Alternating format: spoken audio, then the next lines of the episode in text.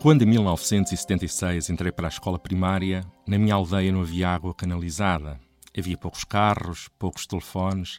A televisão eram dois canais, a preto e branco, com poucas horas de emissão. Coimbra estava tão próxima e ao mesmo tempo tão distante. Na RTP havia um programa de que eu gostava particularmente. Chamava-se Fungarada Bicharada.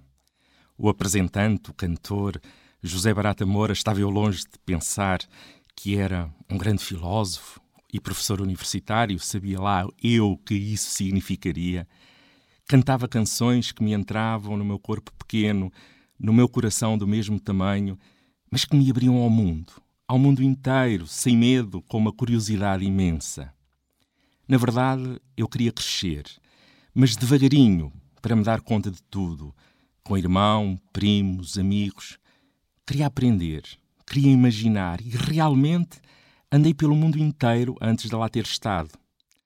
Quando em 1984, na minha escola, a Escola Jaime Cortesão em Coimbra, se celebrava o centenário do nascimento de Jaime Cortesão e uma professora de português me coloca a recitar poemas de Jaime Cortesão, longe estava eu de pensar que recitaria muitos poemas mais de muitos outros autores e que me dariam uma satisfação imensa. Em 1996, estava eu em Bruxelas, na Comissão Europeia, quando pela primeira vez tomo contacto com a internet. Tudo para mim era novo e, ao mesmo tempo, nada me era estranho. E como eu gostava desse novo. Não estranhei, por isso, ter feito uma opção de entrar para a Universidade Aberta em 1998, uma universidade como todas as outras, mas que se distinguia das outras ao mesmo tempo por ser uma universidade de educação à distância. Anos mais tarde, haveria de ser uma universidade digital.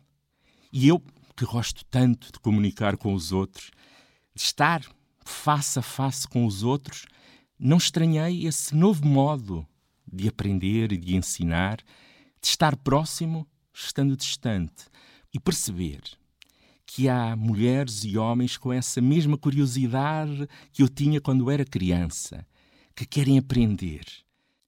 Ora bem, as redes digitais e a internet em particular, longe de serem um mal, são um bem.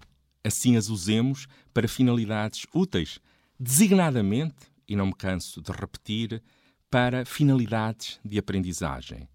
Não tínhamos dúvidas de que hoje o ensino não é como foi no passado, e felizmente que não é.